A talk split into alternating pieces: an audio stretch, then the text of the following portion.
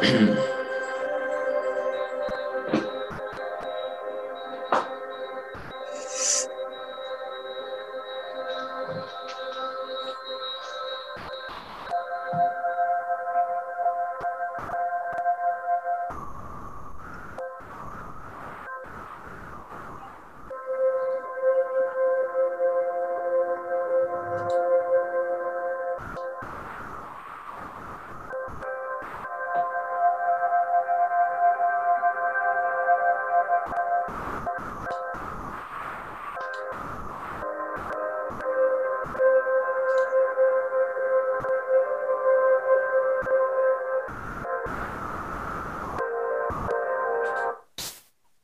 Boa noite, muito boa noite, boa noite a todos. É, nesta parte 2 do especial sobre a série Black Mirror, mergulharemos ainda mais nesse mar das ideias, que é o fantástico universo desta série britânica. Me acompanhando nessa jornada, mais uma vez convidei meu amigo Kleber de Santana de Parnaíba. Tudo certo Olá, aí, Kleber? pessoal. Tudo bom e vocês? Beleza. É, a ideia aqui nessa segunda parte desse especial sobre Black Mirror é comentar os episódios, né? São 22 episódios, mais o filme. E alguns a gente vai passar mais rapidamente, outros a gente vai comentar mais detalhadamente. Mas a ideia é falar um, um pouco sobre cada episódio, né? O... Eu já começo aqui com o episódio da primeira temporada, é, chamado Hino Nacional, The National Anthem. Esse episódio foi ao ar em 4 de dezembro de 2011, né? E aí eu vou, eu vou ler um breve resumo do, do, do episódio, depois a gente comenta um pouco sobre ele. Nesse episódio, a princesa Susana, membro da família real britânica, é sequestrada. Para recuperar a princesa, o sequestrador exige que o primeiro-ministro do país Michael Callow tenha relações sexuais com um porco na televisão ao vivo. Caso contrário, ele a matará. Callow se recusa a ser chantageado, mas a opinião pública está gradualmente se voltando contra ele. As forças de segurança tentam localizar o sequestrador, mas todos os esforços falham. Sob pressão, Callow finalmente concorda em cumprir a demanda. O povo britânico se reúne em lugares públicos e assiste à transmissão chocante, sem ninguém perceber que o sequestrador já soltou a princesa 30 minutos antes do início do ato sexual de Calou. O sequestrador comete suicídio ao se enforcar e mais tarde é revelado e mais tarde é revelado ser um artista que planejou o desastre para fazer uma declaração sobre a obsessão das pessoas com a mídia. Um ano depois, as estimativas de aprovação de Calou se recuperam completamente, mas seu relacionamento com a sua esposa sofreu um golpe pesado. Muito bom. É, esse episódio, um soco no estômago, né, como eu defini anos atrás, depois da primeira vez que eu assisti. E eu lembro também, Kleber, que você falou que esse foi o primeiro episódio que, que você assistiu. Né? Foi mais, mais impactante. Sim. É, já começa com aquele soco no estômago mesmo, e um bom sinal do que a série apresentaria para o, o público, assim, no geral. Quando, quando, as pessoas ouvem falar de Black Mirror, elas lembram desse episódio. Sim, exato, é um do é, é, é sempre lembrado, né? O, tem um, o, vamos aqui para o segundo episódio, é 15 milhões de méritos.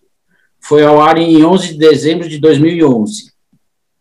Esse episódio 2, né? Uh, aí, assim, eu vou ler aqui de novo um breve resumo. O, o personagem Bing se sente preso vivendo em um espaço fechado e automatizado, como membro de uma sociedade que pedala bicicletas imóveis geradoras de energia em troca de méritos, tipo uma moeda, assim.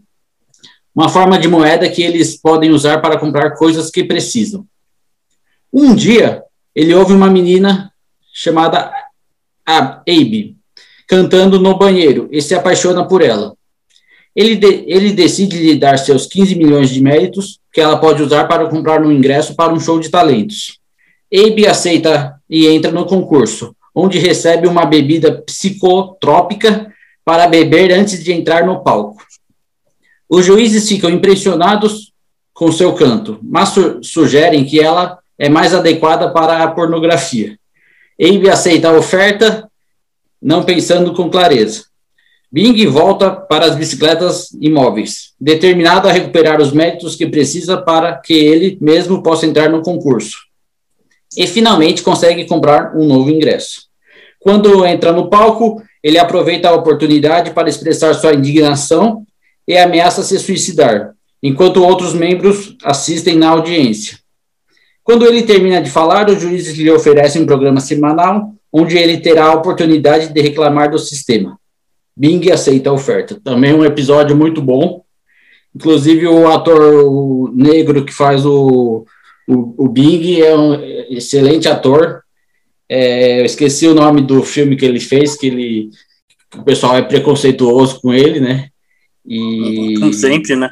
É, mas é muito bom. Aí esse esse esse episódio aqui me lembrou também do do peixe do filme do Tim Burton, Peixe Grande e suas histórias maravilhosas. Que nesse filme do Tim Burton, o cara trabalhava no, no circo praticamente de graça, só para ter informações da mulher amada, assim, entendeu? E, e aí também esse episódio é muito bom porque tem, uh, tem várias viradas, como todo episódio de Black Mirror, tem sempre viradas interessantes assim, que levam a sua percepção, a sua direção. É, você acha que vai acontecer uma coisa, mas eles vão e, e, e, mudam e acabam fazendo, acabam tendo um outro desfecho que você muitas vezes não esperava, né? O... Alguma coisa para falar desse episódio, Kleber? Não, por enquanto ainda não. Ah, tá, beleza. Vamos aqui para o terceiro episódio, é, The Entry Story of You, toda a sua história, 18 de dezembro de 2011. Esse episódio foi aquele que o Robert Downey Jr. comprou os direitos, né, e ele pretende fazer um, um filme com a ideia original desse episódio, né. É, as pessoas, é, vou ler um resumo aqui desse episódio. As pessoas implantaram um chip atrás da orelha que lhes permite gravar tudo que vem e ouve, usando o controle remoto. É, tudo, é, usando o controle remoto, os, os usuários podem executar uma redemonstração, reproduzindo suas memórias diretamente no, nos olhos ou em um monitor de vídeo. Em um jantar, Liam desconfia do comportamento de sua esposa, Fion, em relação a um homem chamado Jonas. Ao voltar para casa, Fion admite que já esteve em um relacionamento com ele. Na manhã seguinte, Liam se dirige em, é, na manhã seguinte, Liam se dirige embriagadamente até a casa de Jonas e o obriga a apagar todas as memórias das, relações, das relações sexuais que teve com Fion. Ah, nas memórias que, é, que aparecem no monitor, Liam percebe uma memória da época em que ele e Fion já estavam em um relacionamento. Ah, pegou os caras. Uhum. É, Liam, com medo de que ele não seja o pai biológico de seu filho, volta para casa e exige que Fion lhe mostre a redemonstração desse encontro sexual específico, a fim de provar que eles usaram preservativo. A redemonstração verifica que os dois fizeram sexo sem proteção. Um tempo depois, estando sozinho em, em sua casa, Liam vai até o banheiro e usa uma lâmina de barbear para tirar o chip de trás de sua orelha. Muito bom, esse episódio muito bom. E é bem, é bem plausível isso, né? Sim. E essa questão do, da, é, da, da mulher que traiu o cara, né? Que é uhum. diferente. Geralmente é o homem que trai a mulher, assim, podemos dizer. Vai ser usada também num outro episódio. É que, é que não foi bem uma traição. É aquela coisa quando você está entre relacionamentos. Sim, é. Também, perfeito. O, eu tenho uma pergunta aqui, Kleber. É, se você tivesse essa tecnologia na sua mão, já teria usado com alguma ex-namorada ou patrão? Não. É, melhor. Eu acho que eu acho que seria isso, isso iria acabar com a confiança. É que nem olhar o celular da namorada. Sim. E também tem coisas assim que, por exemplo, quando você está namorando, o que a pessoa fez antes não importa, entendeu? Não importa. É. Mas é, eu acho que isso é você perder a, a sua privacidade e tirar a privacidade da pessoa. Sim, também tem isso. Né? É como olhar o celular de alguém. Perfeito. Bem, bem, bem, bem, bem, bem, bem, bem falado.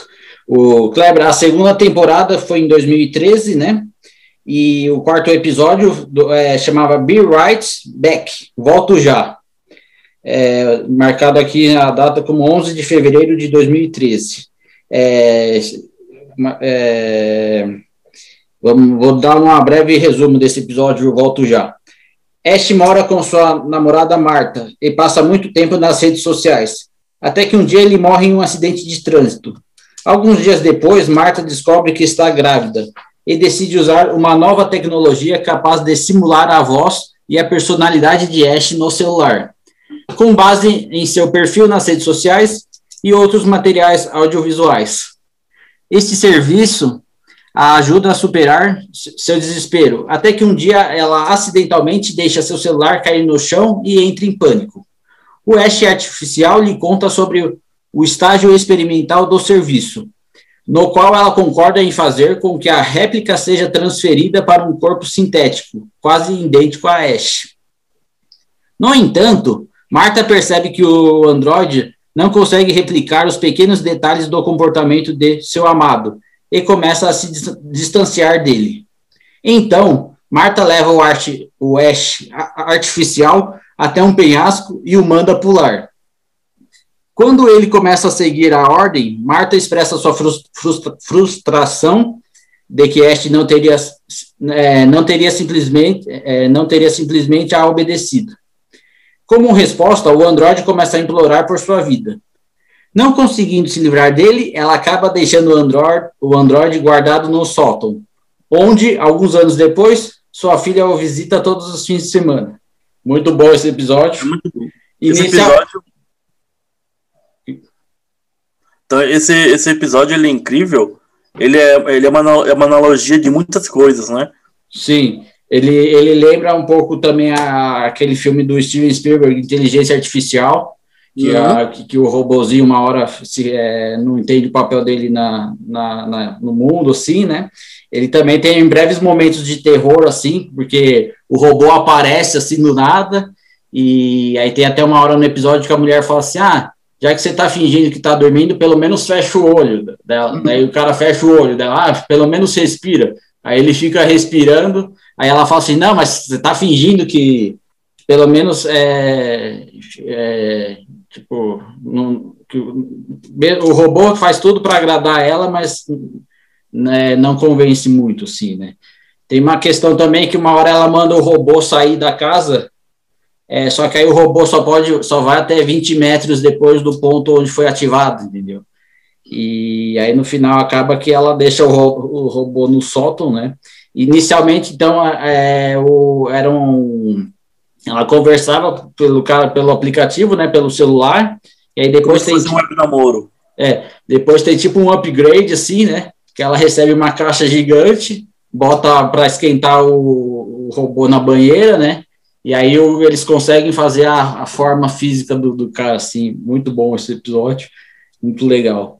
O e tem também a questão que o cara conseguia ter relações com ela, e, e até é uma questão interessante isso aí também, né? Que é o que já foi abordado em outras, em outras, é, em outros filmes também, né?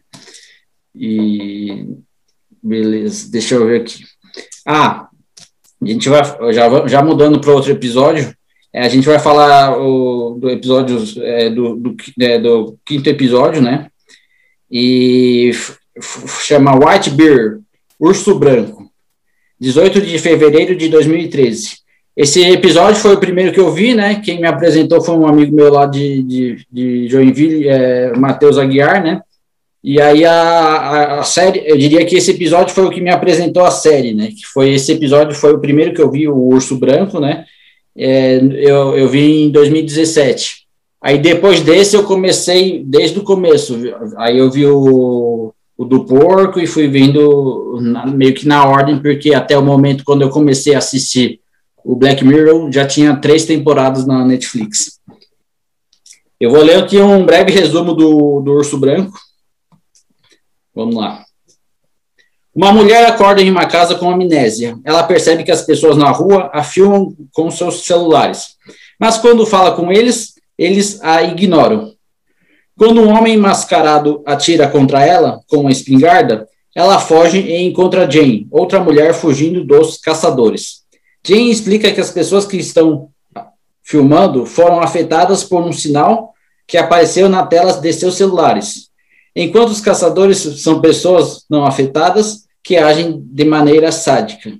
A mulher segue Jane em seu plano para chegar ao transmissor e destruí-lo. Elas finalmente chegam às instalações, onde mais dois caçadores as atacam. A mulher consegue pegar uma espingarda, mas quando puxa o gatilho, a arma solta apenas confetes, revelando que tudo é uma encenação. A mulher descobre que seu nome é Victoria Skyline e que foi considerada culpada por seu papel no assassinato brutal de uma menina. Ela foi condenada a sofrer essa tortura psicológica diariamente no Parque White Bear, Urso Branco, é, onde os visitantes podem filmar seu sofrimento diário. Vitória é devolvida para a casa onde acordou e tem suas memórias dos eventos do dia, do, do dia limpas. Em um, process, em um procedimento extremamente doloroso. É, esse episódio foi o primeiro que eu vi, achei perturbador, né? Muito e perturbador. Ele, e ele é bem perturbador mesmo, assim. E eu, eu conheci a série com. Esse foi o primeiro da, da série. O, a, impactante também. Alguma coisa que você falou? Bem impactante. Sim, sim. Essa, né, essa onda de reality show e baixa. E, e, e, as pessoas não são, tão, não são tão éticas também, né? Sim. E tem também o lance do meio que como se fosse um paparazzi, assim, que fica todo mundo Isso, com o celular, assim, tirando foto, filmando. Tem toda essa questão também. O, aí tem, vamos já para o outro episódio aqui, Kleber, episódio 6, é, Devaldo Moments, Momento Valdo, 23 de fevereiro de 2013. É, Jimmy Salter, é um comediante que controla um urso animado mal educado chamado Valdo em um programa de televisão. O personagem se torna popular entre o público britânico. Em um episódio piloto de uma série é encomendado. Relutantemente, Jimmy concorda em fazer com que Valdo entre em uma eleição próxima de acontecer para promover o piloto, sem ter interesse em política. É, Valdo é projetado em uma tela no lado de uma van e, alve e alveja o candidato conservador Liam Worrell, perseguindo-o durante sua campanha. Jimmy dorme com a candidata trabalhista Gurdolin Harris, por quem ele começa a se apaixonar.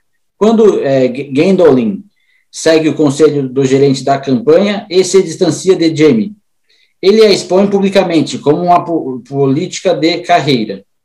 É, Valdo ganha mais apoio do público, atraindo o interesse americano pela marca global, mas Jimmy rejeita a ideia. No último dia da campanha, Jimmy pede para o público não votar no Valdo. É, Monroe, vence as eleições, com Valdo ficando em segundo e Gandolin em terceiro. No futuro, Jimmy acorda como um sem-teto em um estado policial distópico, com o rosto do Valdo aparecendo em todas as telas na rua. Muito bom esse episódio também. É, se disseram que esse episódio também era uma referência em 2006 para campanha é, 6, 16 na é, 2016 na campanha do Trump. Exatamente. depois o, o diretor falou que não era bem assim, né? Mas esse episódio bem interessante também. É, vamos aqui já. Em, em 2014, é, teve um especial, que foi o sétimo episódio, né? É, que é um dos meus favoritos também, junto com o San Junipero, que é o White Christmas, Natal. Esse episódio é muito bom porque ele tem várias viradas na trama, né? Eu vou ler um breve resumo desse episódio. Vamos lá. No dia de Natal, Matt e Joy começam a conversar sobre seus respectivos passados pela primeira vez depois de cinco anos situados juntos em uma cabana remota. É, Matt costumava ajudar homens solitários a seduzir mulheres. Seus clientes tinham implantes óticos que lhe permitiam ver seus olhos e lhes dar conselhos em tempo real, usando uma tecnologia chamada A-Link. É, no entanto, sua profissão principal era subjugar cópias artificiais da consciência dos clientes, armazenadas em pequenos chips chamados de cookies, em assistentes pessoais obedientes, encarregados de gerenciar casas inteligentes. É, Joey revela que depois de uma discussão doméstica, sua namorada grávida, Beth, o bloqueou, usando uma tecnologia que, o, que os transformou em borrões de pixel, incompreensíveis um para o outro. O bloqueio durou anos, impedindo-o de falar com Beth ou com a criança, até Beth morrer em um acidente. É, Joey encontrou a criança na cabana do pai de, de Beth, mas o homem lhe disse que a menina não era sua filha. Enfurecido, Joey bateu em sua cabeça com um, obje com um objeto e foi embora. Depois que Joey diz para Matt que a menina também morreu, é, é, não, depois é, que Joey diz para Matt que a menina também morreu em uma nevasca, tentando encontrar ajuda para seu avô.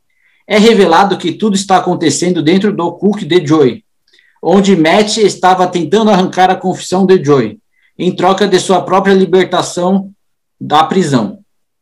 Devido ao seu voyeurismo relacionado ao A-Link, Matt é registrado como um agressor se sexual, fazendo com que ele seja bloqueado universalmente após ser libertado. A consciência artificial de Joy permanece presa na cabana, tendo uma percepção de tempo alterada para mil anos por minuto. Esse episódio é muito louco, porque uhum. o cara passa anos bloqueado, e aí ele via a mulher como um borrão e não conseguia falar, falar com ela, e a mulher também não, não, não, não, via ele, entendeu? E aí ele, ele fica achando que o filho é deles. E aí a grande virada desse episódio já. Totalmente incrível. É, que depois, quando ele finalmente consegue ver a menina. Menina asiático. A menina é uma japonesinha, assim, né? Uhum. Aí ele fala: Eu quero, cadê minha filha? Cadê minha filha? Entendeu? O... Você não tem medo que isso ocorra com você também? Como é que você falou? Você não tem medo que isso ocorra com você algum dia? É, eu diria que essa questão do, do bloqueio, assim, quando a pessoa, é, é, próprio, na época do Facebook, assim, se a pessoa bloqueia você, é, no Facebook já tem aquela opção que a pessoa deixa as fotos só o seu amigo ver, né? Só quem é teu uhum. amigo você pode ver assim. E, mas eu diria que, que é, é muito interessante esse episódio. E aí no, o cara descobre que o filho dele era que a filha era uma asiática, ele bate no velho, aí depois a menina sai na neve para buscar ajuda e acaba morrendo, entendeu? E aí tem um outro... O que, que você falou? E tudo faz sentido. Exato. E aí também tem a, a outra questão, assim, a questão da, do, do cara que fazia como se fosse um reality show, ele dava conselho para as pessoas, né, para o cara conseguir se dar bem com uma moça na balada, mas aí tinha uma, uma, mais umas oito ou dez pessoas assistindo também, e aí as pessoas é, davam sugestão para o cara, né? E até acontece que uh, no, no, o cara acaba. Teve um cara que morreu durante um desses encontros armados, assim, né? E, mas muito bom, assim. O, aí eu queria dizer para você, Kleber, assim, ó, você já é, sentiu necessidade de, de, bloquear alguém, tal qual o episódio na sua vida, assim? Já. E... Acho que eu já bloqueei e fui bloqueado se, é, diria, uh, sem, entrar muito, sem entrar muito em detalhes, foi namorada, foi uh, conhecidos de trabalho?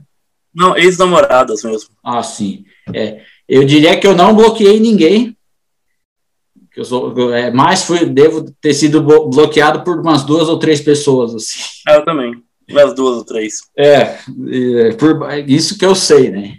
E, Namoradas também? Que? Eram namoradas também? É, uma eu acho que era. Não, uma sim e outras eram pessoas no geral assim. Mas eu diria também que eu também não tenho muito rede social. Não. Perfil oficial, né? Eu tenho aquele uhum. perfil só para dar uma olhada assim no geral do povo. E mas foi isso, né? O, esse episódio é um dos meus favoritos, é, junto com o San Junipero. San Junipero a gente vai falar em, em instantes. O, a terceira temporada aconteceu em 2016, Aí eu botei aqui 2016, ano histórico, teve Olimpíada no Rio de Janeiro, só para contextualizar. Aí o oitavo episódio é Nossa Div, Queda Livre, é, 21 de outubro de 2016, que era aquela mulher louca pelos likes, né? O, o, vou ler um breve resumo aqui do episódio. Usando implantes oculares e dispositivos móveis, as pessoas classificam suas interações realizadas online e pessoalmente em uma escala de cinco estrelas. Este sistema cultiva relações falsas, pois a classificação de uma pessoa afeta significativamente seu status socioeconômico. Lessie é, é uma jovem atualmente avaliada com 4.2 e entusiasmada para adquirir autoperfeiçoamento, na esperança de al alcançar uma avaliação de 4.5, para se qualificar no desconto de um apartamento de luxo. É.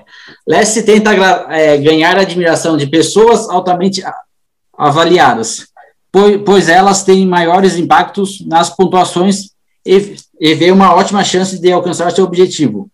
Quando uma amiga de escola, Naomi, pede para ela ser dama de honra em seu casamento, ah, lembrei, é, com, com muitos convidados altamente avaliados.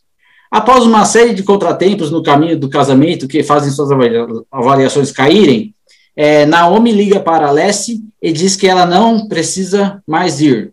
Irritada, Lessie consegue chegar ao jantar de comemoração. Ela pega o microfone e começa a dar o, o, o discurso que escreveu. Os convidados a avaliam negativamente, fazendo com que sua avaliação caia para zero. Ela fica perigosamente perturbada e os seguranças atiram do local. Ela é colocada em uma cela e a tecnologia que suporta o sistema de avaliação é removida de seus olhos. Hum. Sentindo-se em liberdade, ela discute com o homem, sem se preocupar em ser avaliada. Muito bom esse episódio. E aí eu queria saber de você, Kleber, o que causa na, na, nas pessoas essa necessidade de ser aceito, medida por likes e dislikes nas redes, nas redes sociais? Insegurança, talvez? É que isso acaba realmente afirma, reafirmando a pessoa, né? Hoje em dia a pessoa procura muitos likes para se se afirmar na sociedade, para poder ganhar status, que ganhar dinheiro. É só ver essas meninas que são influenciadoras, por exemplo, né? É, elas por, é, tem também a questão que elas querem é, colocam uma foto é, um pouquinho mais sensual, digamos assim, no Instagram para ter um, um número maior de likes. E claro que elas têm direito de postar o que elas bem entenderem, assim, entendeu? Mas eu fico imaginando se o cara se, se o cara namora, é, se essas, se, quando a menina coloca uma foto, digamos, mais, deco, é, mais decotada assim, dizendo que cada um pode postar o que bem entender, mas se o cara, se ela tem namorado, o que, que o cara vai ficar pensando, entendeu? E aí se ele fala assim, é, aí começa toda aquela briga, é, que também tem um pouco a ver aquela, aquele lance das curtidas, né? Ah, curtiu minha foto. É, Meu coraçãozinho quem é essa Izinha aí, quem é essa piranha que tá curtindo suas fotos, entendeu? A menina já fica com ciúmes do cara, ou o cara fala assim, por que tu botou essa foto decotada, entendeu? Aí a menina devolve, não, mas eu posso postar o que eu bem entendo, entendeu? E aí tem, tem 300 caras lá curtindo a foto da menina. Já aconteceu alguma coisa parecida com você? Muito. É, eu queria dizer também, dizer, citar brevemente meu caso aqui, que eu não fiz Facebook, porque na época eu namorava e a menina era, era bem ciumenta, assim, né? Então, para evitar briga, mais briga com ela, eu, eu decidi não fazer o Facebook, entendeu? Ótima decisão. É. Coisa que depois eu, de certa forma, me arrependo, mas isso aí a gente fala numa outra, outra questão. É que quem não fez Facebook há 10 anos atrás, é. não faz falta hoje em dia. É, agora não precisa mais, né? Eu, uhum. eu sou bem ativo no, no Twitter, né? Depois a gente vai até comentar sobre isso um pouquinho mais para frente. O, outro episódio aqui, Kleber, um, episódio 9, Playtest, versão de testes, 21 de outubro de 2016. É, vamos lá. Cooper sai da sua casa na América para viajar pelo mundo, mas acaba ficando preso na Inglaterra depois de um erro bancário. Aí eu fiz até um, parênteses aqui. Quem nunca? Eu não, talvez um dia. Perrengue internacional é uma coisa que eu pretendo ter um dia na vida, sim. Uhum. A gente já tem os perrengues normais, assim, mas eu pretendo um dia fazer uma viagem pro, como diria assim, para o estrangeiro, né, para o exterior. E aí aqui, é, Cooper, né, evita ligar para sua mãe para pedir ajuda, pois não conseguiu se conectar com ela após a morte de, de seu pai devido à doença de Alzheimer de início precoce. Ao ficar é, na casa de uma garota com quem dormiu na noite anterior, Cooper se oferece para participar de um teste de um videogame de realidade aumentada, um dispositivo com a capacidade de capturar imagens e sons reais, em sua percepção é, e, e sua. Peraí. É, um dispositivo com a capacidade de capturar imagens e sons reais. Em sua percepção, é implantado na parte de trás de seu pescoço, mas uma ligação. É, peraí. E sons reais. Em sua percepção, é implantado na parte de, na parte de trás de seu pescoço. Mas uma ligação de sua mãe causa uma interferência durante o processo de inicialização. É, depois que o dispositivo detecta seu cérebro para obter informações de coisas que o assustam, Cooper fica sozinho em uma mansão assustadora, onde passa por alguns sustos. Uh, no entanto, depois que, o, depois que inespera, inesperadamente sofre dores mentais e físicas, o teste é encerrado. Cooper volta para casa e para sua mãe, que não o reconhece, e percebe que ela foi afetada pela doença de Alzheimer, assim como seu pai. Neste ponto, é revelado que todos os eventos subsequentes à, inter, à interferência é, do sinal estavam acontecendo na cabeça do, do Cooper. É, a interferência fez com que suas sinapses cerebrais acendessem todo, todas de uma vez, resultando em sua morte pouco depois. Aí, comentar com você rapidamente que o lance da realidade é, é, aumentada, né? O, os óculos de 3D. E a gente, como você citou naquele episódio sobre videogame, é, por enquanto, é, jogar com aquele óculos na cabeça, ele dá uma certa dor de cabeça. Isso uhum. é uma coisa que eu achei que eles já iam estar resolvido, que eles já teriam resolvido, né? E por enquanto ainda é, já existem vários jogos assim com, com realidade aumentada, né? Com, que a gente usa o óculos para jogar, mas não é uma coisa tão popular ainda, talvez por causa disso aí também, né? O, eu queria saber de você, a, que você repetisse aqui a sua experiência com óculos de realidade aumentada e se, é, se você já é, até no, no, no, seu, no seu videogame no PlayStation. O, o PlayStation ele tem um conjunto de realidade aumentada, né? Uhum. Mas eu não tenho em casa esse conjunto. Só que um dia eu fui no shopping Tamboré, que é um shopping aqui perto de casa, aqui certo. em Parque Barueri. Perfeito. E nesse shopping tinha um conjunto de realidade, de realidade virtual uhum. do PlayStation mesmo. E eu fui jogar um jogo de corrida, né, que é o exclusivo dele. Quando eu, quando eu coloquei o óculos, parecia que eu estava realmente dentro do carro, porque eu olhava em volta e eu via só o carro. E lá no shopping eu estava dentro de um cockpit também. Então, o que dava também a sensação de estar num carro, né? E eu, come, eu comecei então a, a, correr.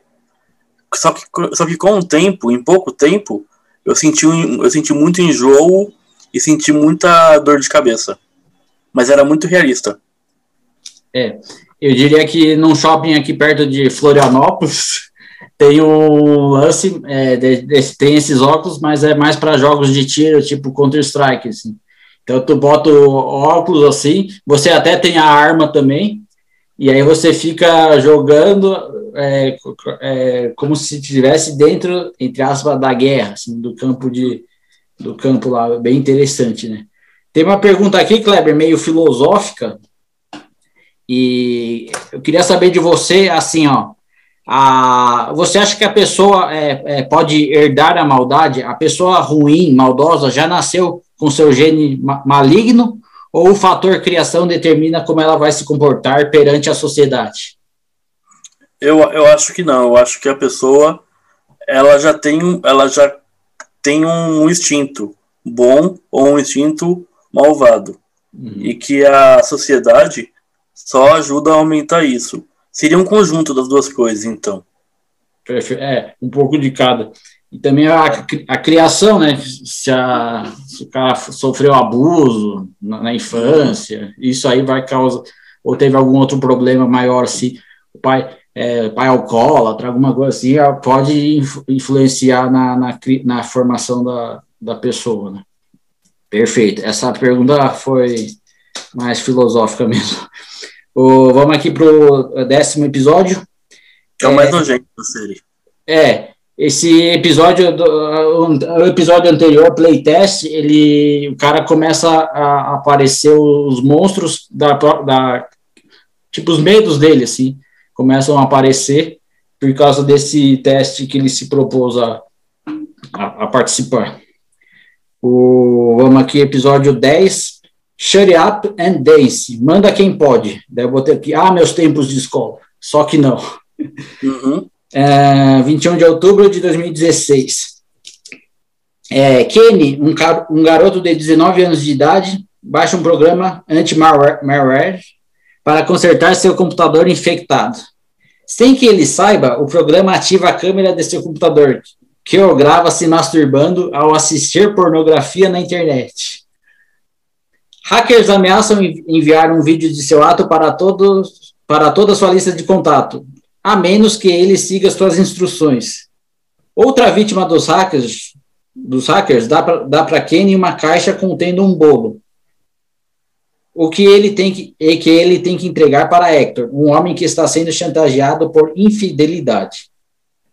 Kenny e Hector entram em um carro atribuído para eles e dirigem até um banco, o qual eles devem assaltar usando uma arma escondida dentro do bolo. Kenny assalta o banco e eles dirigem até o ponto de entrega em uma floresta, nas proximidades. Sozinho, Kenny carrega o dinheiro enquanto Hector vai embora para destruir o carro. Na floresta, é, Kenny encontra outro homem que está sendo chantageado por assistir pornografia infantil. O homem explica para Kenny que os dois devem lutar até a morte e o ataca. Ó. Kenny consegue matar o homem mas os hackers vazam todo o conteúdo da chantagem de suas vítimas, é, mas os hackers vazam todo o conteúdo da chantagem de suas vítimas, de suas vítimas mesmo assim. Kenny recebe uma ligação de sua mãe, que está chorando, onde é revelado que ela também estava onde é revelado que ele também estava se masturbando com pornografia infantil. A polícia chega à sua localização e o prende. Episódio forte, assim, é... Pesado pesado, questiona várias, é, aborda vários temas, questiona bastante, sim. Manipula muito você. Sim. E você fica o filme, você fica todo episódio torcendo pro menino é. e no final você odeia ele. Sim, tem, tem isso também, né? E aí o aí até só para dizer que, que eu só comecei que eu geralmente eu não costumo usar a câmera do PC. Eu só comecei a usar a é, eu não tinha muito essa mania de usar a câmera do PC. Eu só comecei agora na pandemia, porque eu uso o Zoom, né, para reuniões de trabalhos, assim, né. E, e de certa forma, assim, a, eu queria. É, não, esse episódio é forte, assim, mas é, é, muito bom também. Dizer que tem a música do Radiohead, Exit Music, é, é muito boa também essa música. A trilha sonora ajuda sempre a compor o. a encaixar o episódio, assim. Então, cada episódio tem atores diferentes, cada episódio de Black Mirror tem atores diferentes, e cada episódio também tem a. Além da trilha, é, tem, é, tem também uma trilha sonora específica, né? Hum, mais alguma coisa para falar desse episódio aí? Ah, eu queria saber de você, Kleber, se você é, tem essa preocupação de, de estar sendo filmado.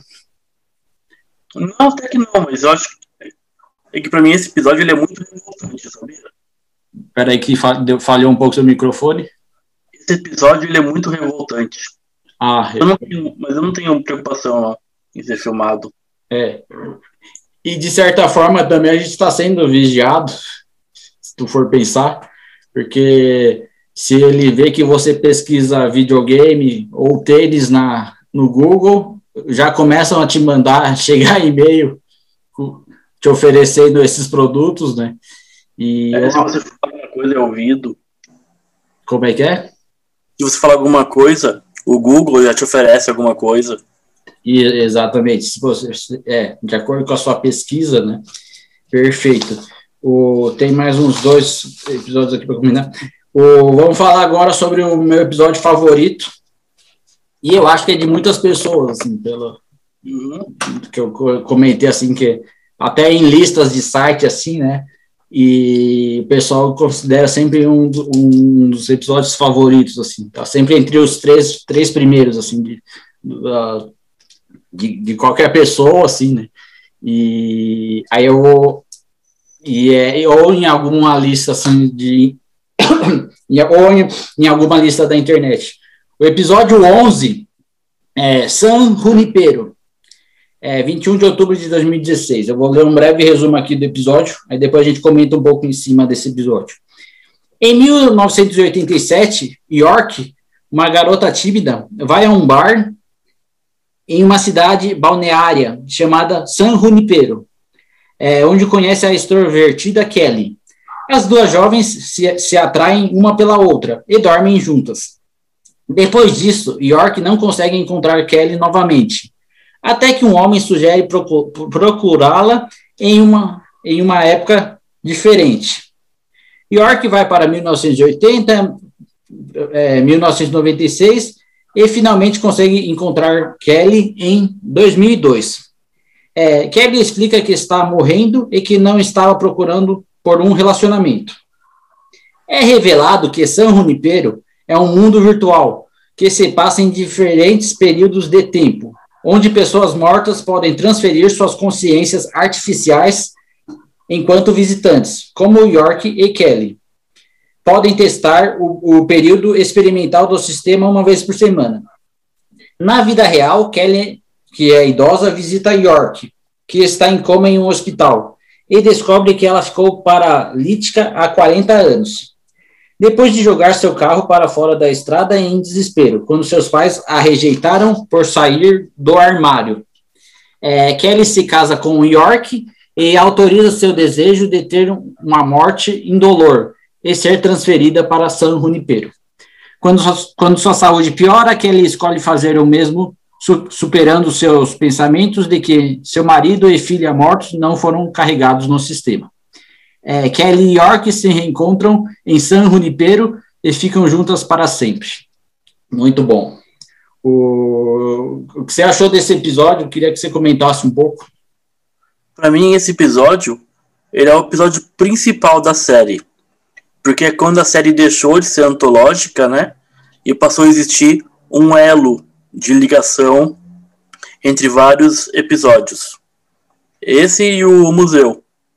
Porque, porque esse episódio ele coloca, a ele coloca a tecnologia de armazenamento da memória, né? De, de poder upar a memória. E vai ter vários episódios que, de maneira diferente, continuam usando essa tecnologia. Perfeito. perfeito. Eu acho ele incrível. Perfeito. É, eu, eu, eu queria, eu vou dizer duas curiosidades desse episódio, é que o Charlie Brooker, ele fez uma playlist no, no Spotify com todas as músicas desse episódio, né? E tem também um disco de, do, é, de, só com as músicas instrumentais desse episódio. Esse episódio, o San Junipero, é completo, entendeu? E tem aí o Charlie Brooker que escreve a série, é, que, criador da série, ele fez uma playlist no, no, Spotify, né, com as músicas que tocam nesse episódio. E tem um disco do Clint Mansell só com músicas instrumentais, também no Spotify. Inclusive na parte 1 do, do desse episódio anterior aqui desse podcast, né, parte 1 sobre Black Mirror, eu usei a trilha sonora é, instrumental do, do episódio Black Mirror, né? feita pelo Clint Mansell, tanto para abrir o episódio quanto para fechar o episódio, né? O, eu queria dizer também, Kleber, que eu relaciono assim, um pouco aqui desse, desse episódio, assim, bem viajando mesmo, com The Sims, uhum. em que a gente cria um mundo e, e cuida desse mundo todo. É, a, você acaba passando horas e horas se divertindo dentro do The Sims e você faz, é, você controla a vida dos seus, dos seus sims, né? E é muito legal esse jogo The Sims. Ou, Second Life, lembra que existiu? Sim. Teve também o Second Life, o próprio Rabo também. Aham. Uhum. H-A-B-B-B-O, é, rabo, é, que é mais pixel, assim, é, mas é bem interessante também, que o pessoal meio que é um, e tem um outro Waking, Awakening Life, uma coisa assim, o Waking 3D, Awakening 3D, uma coisa assim, no, é, que a pessoa cria seu avatar e consegue encontrar outras pessoas, porém dentro do mundo virtual, assim, bem interessante. Ah, mais uma coisa que esse San Junipero, a questão do mundo ideal, assim, na, no mundo virtual, é, como São Junipero. Eu lembrei também do filme é, Preso na Escuridão, que é o filme de 1997 com a Penélope Cruz, né? Que depois foi regravado e teve o Vanilla Sky em 2001, em 2001 com Tom Cruise, né? Que é aquela coisa do mundo perfeito, assim. Que o cara, de certa forma, ele consegue ficar vivendo nesse mundo idealizado, como se fosse um sonho eterno, assim, né? Tem a versão em espanhol, que é o Abra os Ojos. É, Abra, Abra os Ojos.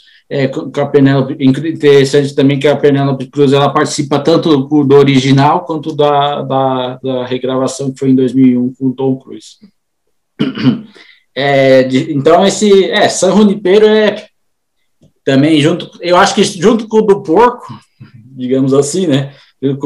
É, é os dois que o pessoal. É, os, os, os, é, também é um episódio assim, que sempre é lembrado. Assim. O pessoal fala Black Mirror, lembra do porco, desse do. Teve a o primeiro, que é a questão do porco, e também lembram sempre de San Junipero. Né? Eu vou comentar mais uns dois episódios aqui, é, nesse primeiro bloco da parte 2 o, vamos lá, episódio 12, Man Against Fire, traduzido aqui como Engenharia Reversa, 21 de outubro de 2016. Soldados estão exterminando seres humanos mutantes, chamados de baratas, em um país estrangeiro, usando um implante neural chamado MES, que aprimora seus sentidos e fornece dados instantâneos através de realidade aumentada.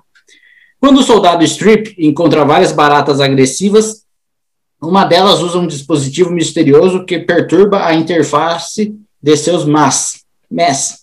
No dia seguinte, Strip começa a ver baratas como seres humanos e tenta salvar uma mulher, assustada de, de, assustada de sua colega soldada Hunter.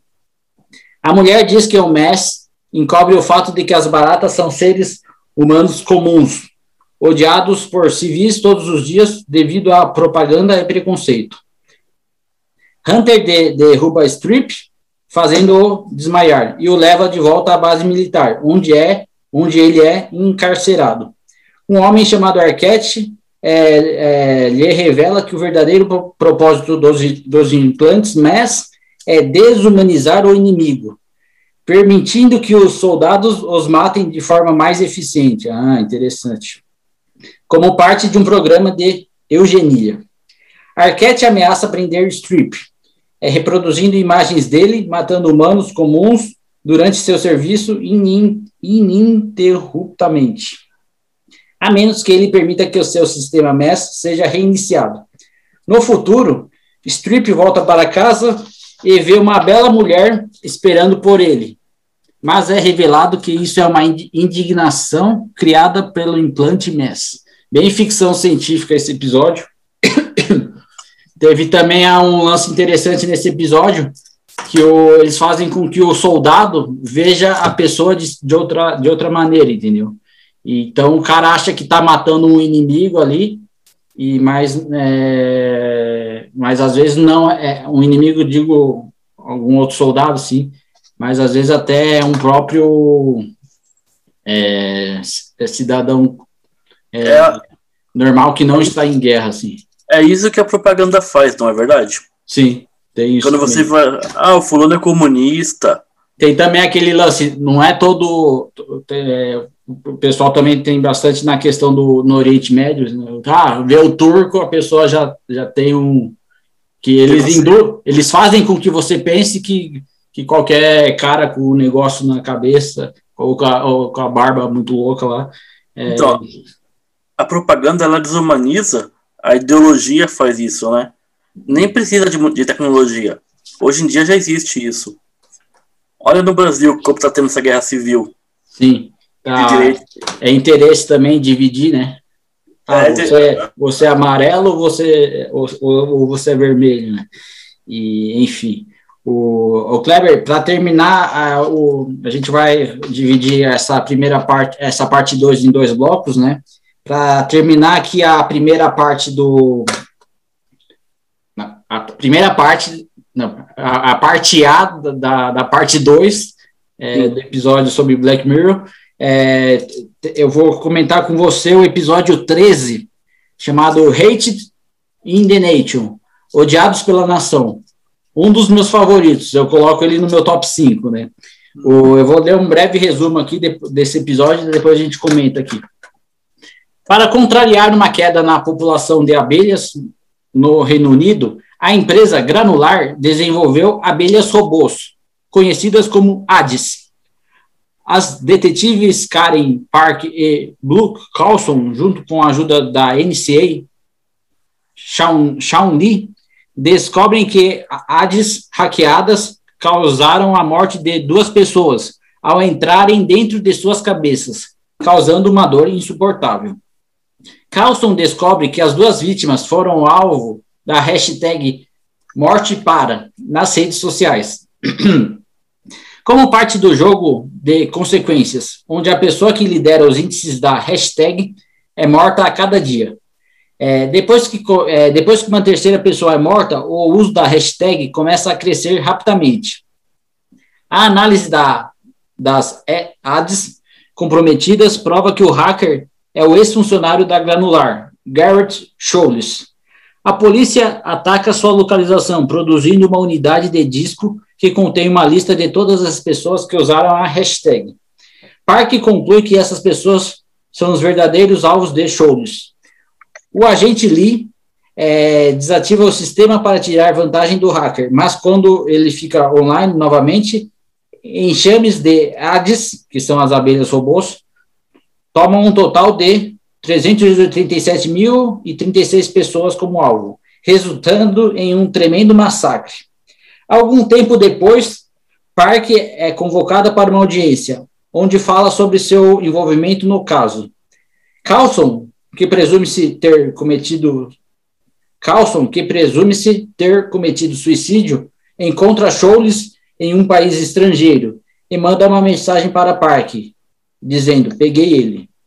Aí eu queria dizer que eu, eu usei também essa trilha instrumental para abrir e fechar a parte 1 do, desse, do episódio anterior do, do Black Mirror, né? desse, desse nosso especial Black Mirror. Aí eu tenho uma pergunta aqui para você, Kleber, polêmica. É, você, me, você mencionou anteriormente que não gostou desse episódio. Por quê? Já mudou de ideia? Já mudou então, sua opinião? Eu vou falar uma coisa que eu acho que eu estava com sono no dia e eu não entendi muito bem. Você falando agora a sinopse, deu vontade de assistir de novo. Recomendo, muito bom. O, esse episódio, para quem gosta, para quem é de, acompanha bastante o Twitter, assim como eu disse que eu sou bem participativo assim no Twitter, né? E até assim, se a pessoa quiser ter um perfil meu, pode ver o Twitter, que vai ver o que eu gosto e o que eu comento, entendeu? Para mais ou menos ter uma radiografia da, da minha pessoa, né? E breve, né? Uns 30%, digamos assim, né? Que o restante você só vai conhecer da pessoa vendo a pessoa pessoalmente, né? É, eu recomendo depois do, do reveja esse episódio, que eu acho ele muito bom. É, é, tem um clima meio de terror, assim, que as abelhas começam. Os pássaros. É, matar todo mundo, assim, as abelhas são boas. O, mas é muito interessante. O, então foi isso. O Kleber, é, a gente vai fazer um breve intervalo agora. A gente retorna é, logo mais, em, em seguida aqui. Beleza? Beleza, certinho. Perfeito.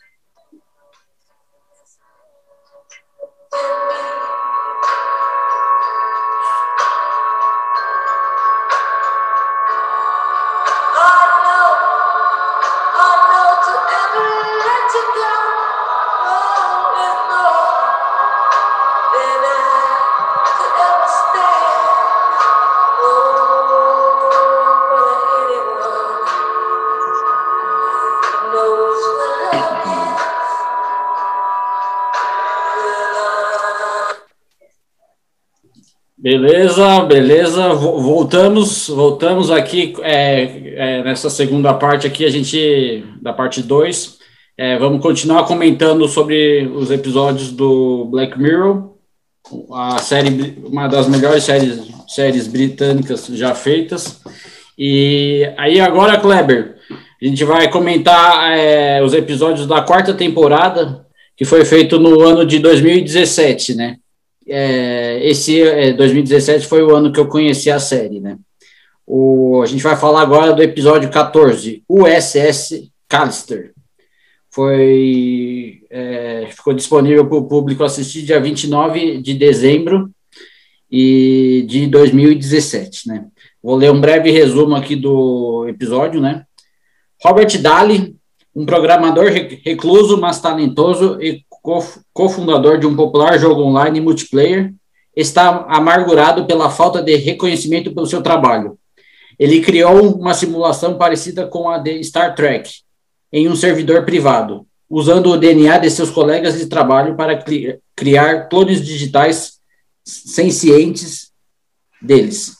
Servindo a si mesmo, seu agressivo capitão da nave espacial USS Callister. Quando a clone digital da nova contratada Nanette Cole é trazida ao jogo, a clone de Cole encoraja as outras cópias a se revoltarem contra Dali. Depois de obter um dispositivo de simulação que permite que eles se comuniquem fora do servidor privado, a clone de Cole é, chantageia a verdadeira Cole para distrair Dali é, o tempo suficiente para os clones digitais tomarem Callister escaparem do servidor privado. Enquanto Dali, preso dentro da simulação é, em um início de um patch de jogo, acaba imóvel no mundo real. É, você lembra desse episódio, Kleber? O que, que você achou dele? Muito, eu adoro, porque eu sou fã de Star Trek, né? Eu me considero até um tracker. Certo. E quando eu vi, é, foi, foi até emocionante. E é legal que o elenco parece que é fã também. Ah, legal. Oh, aí eu botei aqui uma breve observação, lembrar que Star Wars é, é, lembrar que Star Trek é muito melhor do que Star Wars, na, na minha opinião, deixar registrado aqui. Eu acho que são, acho que são duas coisas diferentes. É, o, também é cada um vai na sua, né? Vai no, naquilo que mais gosta, né? E Não precisa também ficar falando o que, que é melhor Friends how, ou How I Met Your Mother. Cada um gosta do que do, do, da sua tem a sua tem a sua série favorita, né? O, Kleber, passar agora para o episódio 15, chamado Ar Archangel. É, esse episódio teve a Judy Foster, a famosa atriz, participando. Quem que fez, né? Hannibal, Silêncio dos, dos Inocentes. Excelente atriz. Né? Qual, qual que você citou? É Silêncio dos Inocentes, Hannibal e Taxi Driver. Ah, sim. Perfeito, perfeito. Entre outros. O, esse episódio aqui também, né, 29 de dezembro de 2017, né, ficou disponível para o pessoal assistir. E é aquele episódio que a mãe fica vigiando a filha. Porém, aí eu vou ler aqui um breve, um breve resumo desse episódio. É, Mary perde o rastro de sua filha de três anos, Sarah, e decide implantá-la com o sistema Arcangel, é, permitindo, permitindo, permitindo que Mary use um tablet para rastreá-la, monitorar sua saúde e estado emocional, e censurar coisas que ela não quer que Sarah veja, como sangue, por exemplo. Enquanto Sarah cresce, Mary reconhece que o arcanjo falar, é, está impedindo o crescimento de Sara. Mas o dispositivo de rastreamento não pode ser removido, não pode ser removido. Em vez disso, Mary desativa o tablet. Enquanto Sara se torna uma adolescente rebelde, Mary se torna desconfiada dela e reativa o arcanjo, é, descobrindo que ela está usando drogas com um namorado que Mary não aprova. Ah. Quando Sarah foge para passar a noite com o namorado contra as ordens de Mary, o arcanjo avisa Mary, que secretamente dá a Sarah pílulas anticoncepcionais de emergência, fazendo com que ela vomite na escola. Sarah volta para casa e descobre que Mary reativou o arcanjo. É, Sarah espanca Mary com o tablet, olha só, ficando inconsciente de quanto dano ela causou devido ao filtro de censura e foge com Mary chamando-a em vão. É, esse episódio é pesado, porém muito bom. O, ela acaba não vendo sangue, entendeu? Porque a, foi bloqueado ah, isso da menina. E também a hora que, a, que, ela, que a mãe vê que a filha tá lá com o namorado é bem forte, assim, bem, bem, bem impactante, assim. Isso mostra as mães que ficam super, super protegendo os filhos. É, também o, tem a questão também que, é, de certa forma, a pessoa vai ter que encontrar, é, se, se, debater com a, é, se, se, debater com as adversidades que a vida nos impõe assim, né? Que também é uma forma de crescimento para a gente, né? E, mas é essa preocupação da mãe com a menina é bem explorada aqui nesse episódio. O, um episódio muito bom também. O, muito bom esse episódio. Vamos passar agora, Cleber, para o episódio 16, Crocodile. Um episódio bem que foi. É, que muita gente não gostou desse episódio. É, eu vou ler um breve resumo, né? Foi feito 29 de dezembro, ficou disponível para o pessoal assistir dia 29 de dezembro de 2017, né? Eu vou ler um breve episódio, é, um breve resumo desse episódio, Crocodile, Crocodilo, né? É, que é o episódio 16 ainda na quarta temporada de Black Mirror. É, Mia, Mia e seu namorado Rob acabam atropelando um ciclista, matando-o. Rob os, os manda descartar o corpo e, e ficarem quietos sobre o assunto. 15 anos depois, Mia é casada, tem um filho e uma carreira de sucesso. Enquanto viaja, Rob visita Mia e sugere que eles digam a verdade sobre o ciclista. Mas Mia temendo que isso arruinaria sua carreira, mata Rob e esconde seu corpo. Enquanto isso, Shazia, uma investigadora de seguros, está seguindo um rastro de contas sobre um acidente não relacionado, usando um dispositivo que pode visualizar memórias de testemunhas oculares. Shazia vê uma lembrança que tem Mia como testemunha ocular do acidente e aborda Mia sobre sua ajuda na investigação. Mia é incapaz de evitar, é, Mia é incapaz de evitar ajudar. E Shazia vê o assassinato de Rob em suas memórias. Embora Shazia promete, prometa não dizer nada, nem mesmo a seu marido, Mia a mata e depois viaja para sua casa para matar seu marido e seu bebê, impedindo qualquer pessoa de usar um dispositivo semelhante para identificar sua presença. Ah. A polícia que investigou as mortes é, descobriu que a, que a criança era cega e que não teria visto o culpado, mas usou o dispositivo de memória no animal de estimação e aproximou-se de Mia enquanto observava a peça de escola do filho. Esse episódio aqui é bem interessante. O, o grande lance no final do episódio é que a, que a, a, a criança era cega, então ela não teria visto o, o, o que o, o, o que a mãe o, o, o que tinha acontecido, né? Mas eles conseguem depois chegar na, na mulher. Daí, daí, diria que esse episódio muitos odiaram, né? Porque a, acho que tem algumas é, sequências duvidosas assim no episódio. E, mas também é uma licença assim que o que você achou do episódio assim? Eu gostei muito do plot twist da criança ser cega uhum. e do hamster que fica olhando em volta do quarto e acaba servindo para condenação. Sim, o... servindo para o quê? Para condenação ah, exatamente, é através do. Ninguém ia imaginar isso aí também, né? Esse finalzinho muito surpreendente, muito legal. Aí, ah, beleza. A gente vai falar agora do episódio 17, Hang the DJ. 29 de dezembro de 2017, né? Um episódio bem leve, digamos assim, né? Mas, porém, muito interessante. Alguns episódios de Black Mirror são um pouquinho mais leves, assim, mas não deixam de ser questionadores, assim. É, não deixam de criar uma reflexão na gente, assim. E tem uns episódios mais pesados, digamos assim, e, mas todos são, todos nos causam uma, uma reflexão, assim, quando a gente assiste. Então, aqui o episódio 17, Hang the DJ. Vou ler um breve resumo aqui. Frank e Amy são dois dos vários que participam, é, é são dois dos vários que participam do sistema, onde são instruídos por um dispositivo pessoal chamado coach, para conhecer outras pessoas e passar um tempo pré-determinado com eles. Frank e Amy são pareados por um curto período, mas ambos se sentem atraídos um pelo outro. Depois de várias outras tentativas, os dois são revigorados pelo coach. Mas Amy insiste que, que eles não olhem para o tempo prescrito pelo aparelho. Eles passam muito tempo juntos, mas Frank é levado a olhar para o tempo dado pelo coach e acha que inicialmente com, com duração de vários anos, sua ação causou, é, causou o tempo para reduzir consideravelmente.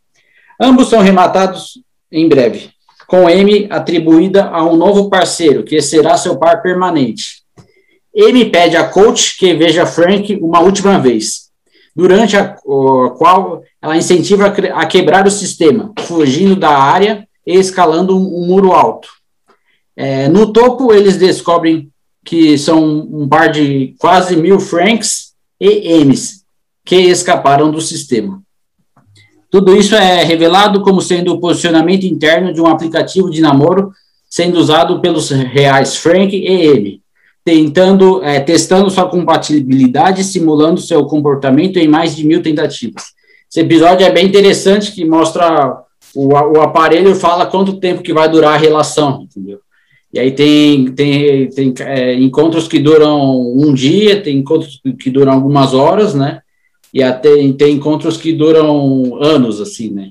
E aí mostra toda a questão do. E aí é, o casal do queria estar junto, mas o aplicativo, é, o coach dizia que, que eles não. É, indicava outros, na, outros namoros para eles, né? E depois eles. Ele, para depois é, eles meio que ficarem juntos. O, aí, eu, Cleber, eu queria perguntar uma coisa aqui para você, né? É, pessoa, é, é, que você já usou aplicativos de namoro, né? Uhum. E aí eu queria, antes de você responder, eu vou citar meu breve caso, né? Eu diria que eu tive eh, três casos bem-sucedidos, né? E teve um caso curioso também, que a guria apenas me conheceu pelo aplicativo, e aí ela já falou para eu ir buscar ela na saída do serviço, entendeu? Passar de carro e pegar. Só que aí, como eu não dirijo, né? E aí depois eu tentei encontrar ela de outra maneira, acabou não dando certo, né?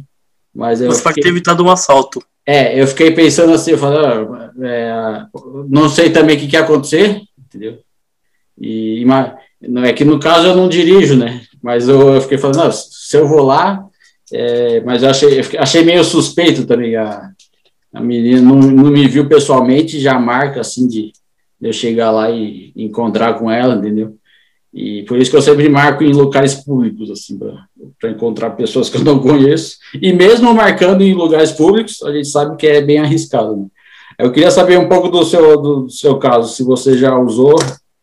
Então, só falando um pouco sobre esse episódio, né? No aplica o Alexa, ela tem um aplicativo de Black Mirror e que ela faz a simulação do relacionamento. Ah, legal. Você pode perguntar para ela quanto tempo que vai durar seu relacionamento e que ela faz uma simulação parecida com o do seriado. E como é que ela calcula? É igual no, igual no seriado. Ah, sim. É, porque tem que saber também um pouco do perfil de cada participante, né? E, e além de ser romântico, esse episódio também ele parece ser uma, uma uma, espécie de, de ensino de como funciona machine learning, que é a técnica da, da inteligência artificial de aprender com os erros. Ah, perfeito. Muito bom, muito bom. Tá, certo. E aí, só insistindo aqui na pergunta, você já usou algum aplicativo de namoro?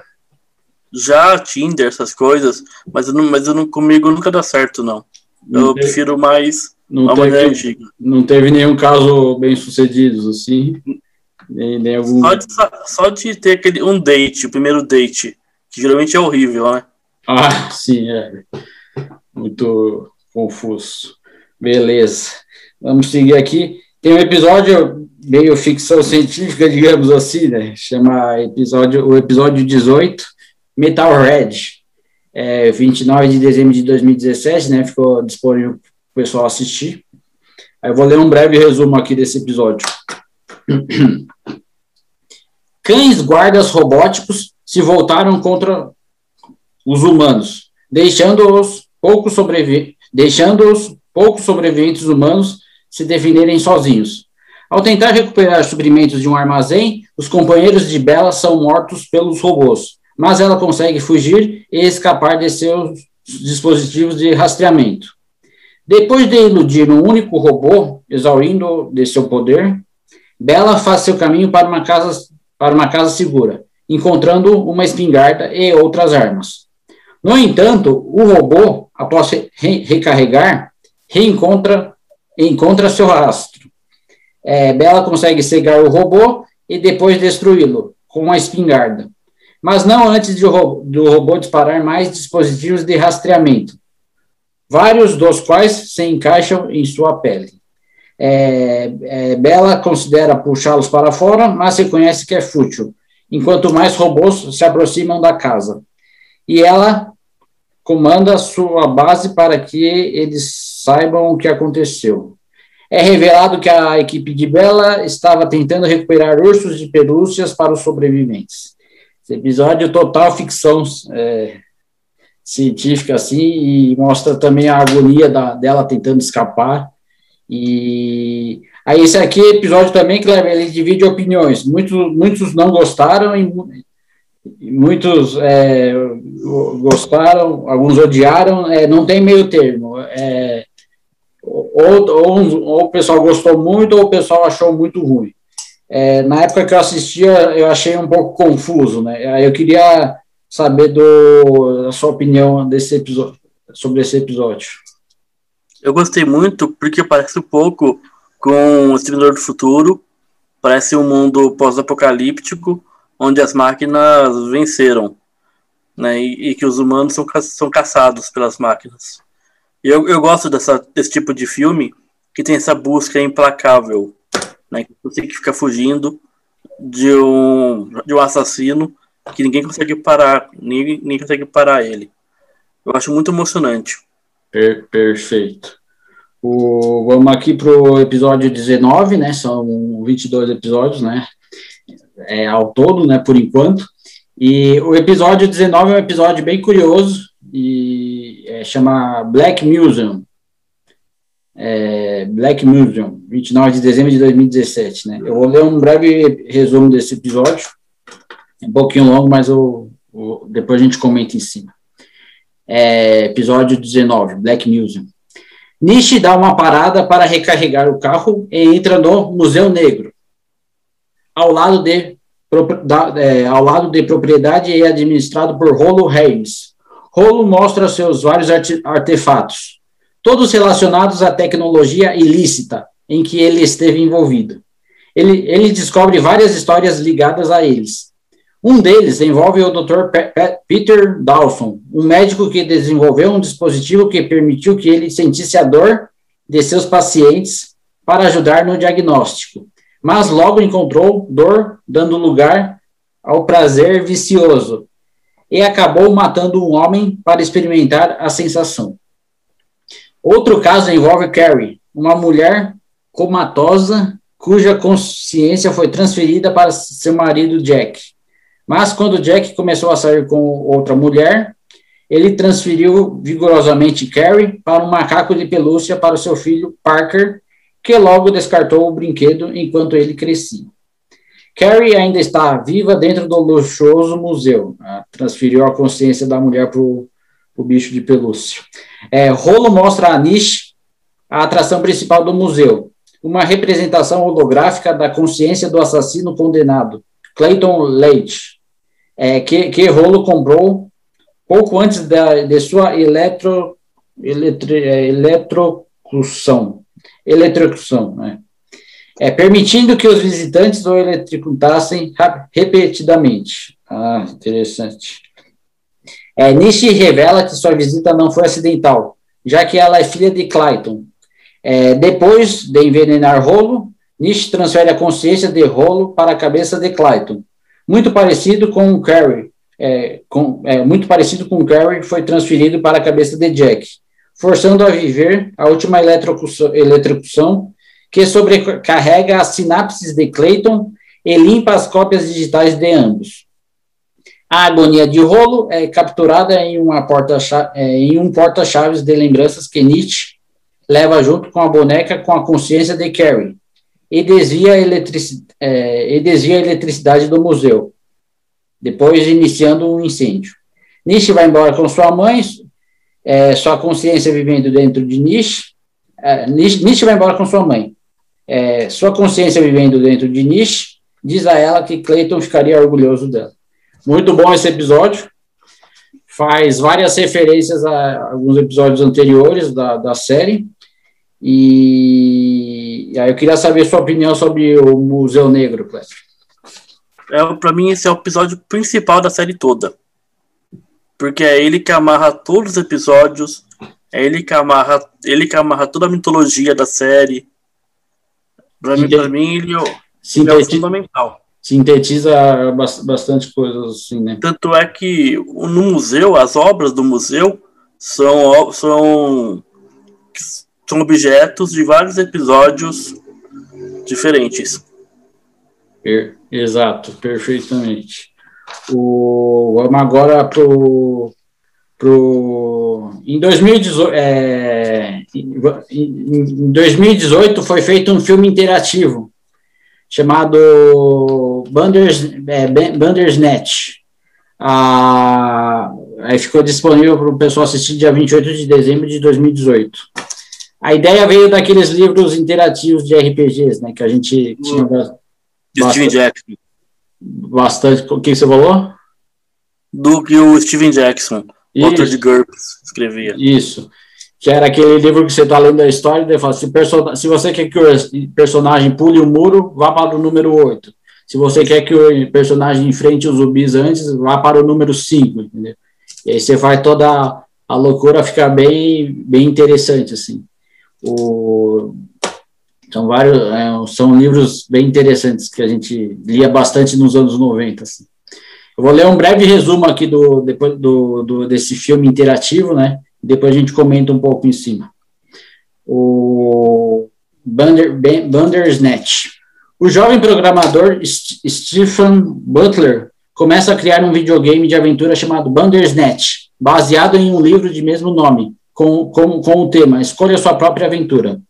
Ele lança o jogo para ele lança o jogo para Mohan Thakur, que trabalha para a empresa de videogames Tucker Soft, enquanto Stephen trabalha no jogo em casa por conta própria. Stephen é, começa a sentir que está sendo controlado e começa a enlouquecer, da mesma forma que o autor do livro, Jeremy Davis.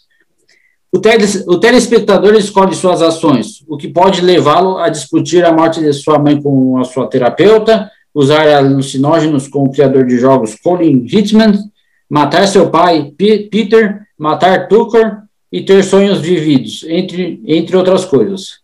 Aí eu disse que esse episódio, é, esse filme foi muito bom. Eu espero que a indústria cinematográfica explore ainda mais essa área de filmes interativos, quando for possível. Aí, Cleber, eu queria saber o que você achou de Bandersnatch, é, do filme interativo que foi o, feito pela é, equipe do, do pelo que foi de, escrito pelo criador do Black Mirror. Eu acho que foi uma experiência muito bacana, uma, uma experiência que digna do, do seriado, né? Disruptora e que eles conseguiram sair na frente com isso e que eu me senti dentro mesmo do futuro. Sim. E também é muito legal esse lance de você poder meio que ir decidindo, entendeu? Ah, e aí tem uma hora também que o cara fala assim, ah, o que, que o personagem vai escutar? Daí você, daí tem as opções ali, daí você coloca o que o, o que o personagem vai ouvir, e aí é a música que ele vai lá e escolhe e fica ouvindo, assim, né? E tem várias reviravoltas, assim, no, no durante o filme, né? E aí eu ia perguntar para você se, se, se é, não sei se você vai lembrar, tem uma hora de, dentro da história do filme que ele que a história fica meio que dando uma volta, e aí se você não, não, não, não ir para outra opção, o lance fica repetindo, entendeu? Se você não, não decidir, se, se você não escolher, tipo, a outra, a opção B, ele fica repetindo, Aí você escolhe a opção A, que era a que você queria inicialmente, e aí a história volta para o mesmo ponto, e aí você tem que acaba meio sendo induzido a escolher a, a, opção B, digamos assim. Mas é um episódio, é um filme muito legal, filme interativo. Eu espero que eles façam outros e que mais diretores tenham essa ideia de fazer filmes interativos assim. E, é como um jogo mesmo. É. E que é uma coisa que acontece nos videogames, né, Kleber? Então eu acho que dá, daria para muito bem para eles, eles adaptarem para filmes assim, com atores reais assim, né? Que no videogame já tem isso. Você fala com um NPC e vai para um lugar, daí não dá certo, você volta para ele e vai para outro lugar, mais ou menos nessa nessa linha aí. Aí, Kleber, a gente aqui vai falar agora da quinta temporada, já feita em 2019, antes do fim do mundo. Né? E eu diria que foi uma temporada é, com três episódios. E, e, aí, e aí a gente vai comentar aqui um pouco sobre é, temporada, é, quinta temporada em 2019, que teve é, três episódios, né? O primeiro episódio dessa quinta temporada foi o episódio 20, Streaking, Streaking Vipers. Ficou disponível para o pessoal assistir dia 5 de junho de 2019. Esse episódio foi gravado no Brasil, né? E em pontos conhecidos de São Paulo, como o edifício Copan, o L ponto é, do prédio, né? Minhocão, escritório do jornal da Folha de São Paulo, entre outros lugares, né? Aí também é interessante nesse episódio que aparece imã na geladeira, que é uma coisa bem brasileira isso, né? E aí eu vou ler um breve re resumo desse episódio, Aí depois a gente comenta um, um pouco mais sobre. Né? Episódio 20, Striking, Streaking Viper, Vipers. É, Dani mora com a esposa, Theo, e o filho Tyler. Seu amigo Carl o apresenta a um jogo de luta de realidade, de, de realidade virtual chamado Streaking Vipers X, como se fosse um Street Fighter, entendeu? É, no qual ele pode sentir as sensações físicas de seu personagem. Danny joga com o Lance, enquanto Cal com E a. Peraí. Danny joga com Lance, enquanto Cal com. É, e a Roxette depois da é, enquanto, enquanto Cal com a Roxette. E depois da primeira briga começam a se beijar. Eles fazem sexo regularmente no jogo até que Theo confronta Danny sobre sua relação deteriorando-se. Danny bloqueia o jogo. É, vários meses depois, Theo convida Cal para jantar com, com para jantar, como surpresa para o aniversário de Danny. E Cal diz a Dani que ele tem sido incapaz de recriar a sensação ao fazer sexo com ele. O casal faz sexo no jogo novamente e em seguida é, é, beijar, é, depois, beijar na vida real. Um, é, um alegando que ele não sentiu nada enquanto o outro parecia inseguro. Assim é, eles, eles, eles se encontram para darem para ver se o que eles sentiram no jogo eles iam sentir na vida real. Aí aqui tem assim, eles começam a discutir e, e lutar e um policial passando é, que é, os, é, peraí, eles começam a discutir e lutar e um policial é, acaba parando a briga deles. Aí mais tarde é aniversário de Danny novamente eles têm a permissão para fazer sexo com o Cal em, em Viper em troca de Tel ir a um bar e conhecer homens. Aí é, o resumo aqui ficou meio confuso, mas só para dizer, foi, é, são dois amigos que eles jogam o, o, esse jogo, e aí dentro do jogo é, eles acabam meio que namorando, digamos assim, fazem, é, se agarram, né, faz, é, fazem com os personagens, entendeu? Um, um seria tipo a Chun-Li do Street Fighter e outro seria meio que o Ryu. Aí dentro do jogo eles meio que ficam juntos. Aí o confronto do, da ideia é que o cara começa a achar, será que eu vou sentir isso na vida real? Aí ele tenta marcar, é, ele tenta é, encontrar com o cara, na, ele, ele, marca um encontro com o cara na vida real, e depois eles meio que brigam, e aí um meio que sente alguma coisa e o outro não, não quer saber, entendeu? E aí até o casado estava tendo problemas com a mulher, entendeu? E aí mais ou menos, Cleber, eu queria saber o que você achou desse episódio. É, hoje em dia, com realidade virtual, realidade aumentada, fica difícil saber a diferença entre fantasia e realidade. No episódio, dá para mostrar que, de fato, as, os dois caras eles não eram realmente gays. Não eram. Mas no jogo, eles se sentiam atraídos. De maneira hétero, porque era um personagem masculino e um personagem feminino. Certo. Então, é difícil conciliar essa diferença entre a fantasia e a realidade. Onde, ter, onde que termina a pessoa e começa o personagem? E também a, a, a, as consequências do, do jogo estava afetando a vida deles, a vida real deles. Como, como muitos jogos alteram a vida pessoal das pessoas, né? É, acabou é, afetando tanto o, o que era casado quanto o outro, né? Eu achei muito legal é, é, Poderia ter sido gravado em qualquer lugar, sim, mas achei legal que foi gravado no Brasil e aparece o Minhocão, né? Tem alguns pontos é, até em cima do famoso edifício Copan que fica lá em São Paulo, né? E você achou legal essa ideia deles gravarem aqui no Brasil? Achei, achei muito bom.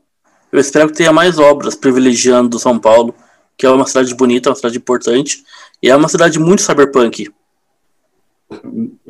Total, total, muito bom. O, vamos falar agora do episódio 21, Smithers. Smithers, que é como se fosse, é, já pra, é, que esse episódio foi premiado, né? Ganhou o M. E Smithers é, seria como se fosse uma rede social, tipo um Facebook, digamos assim. Né? Eu vou ler um breve resumo aqui do episódio, depois a gente comenta em cima do, do, desse, do resumo do episódio 21, Smithers. É, vamos lá. Chris trabalha como motorista de táxi para o aplicativo Hitcher. Ele vai a uma sessão de terapia de grupo onde uma mãe fala sobre o suicídio de sua filha há 18 meses. Ele faz sexo com ela e depois ela faz sua tentativa diária de acessar a conta de persona de sua filha, antes que, que ela bloqueia. No dia seguinte, Chris pega Jaden, um funcionário da empresa de mídia social Smither, e o sequestra e mantém como refém sobre a mira de uma arma. A polícia anota a atividade suspeita e persegue o, carro até que Chris desvia para evitar dois adolescentes de bicicleta e vem descansar no meio de um campo.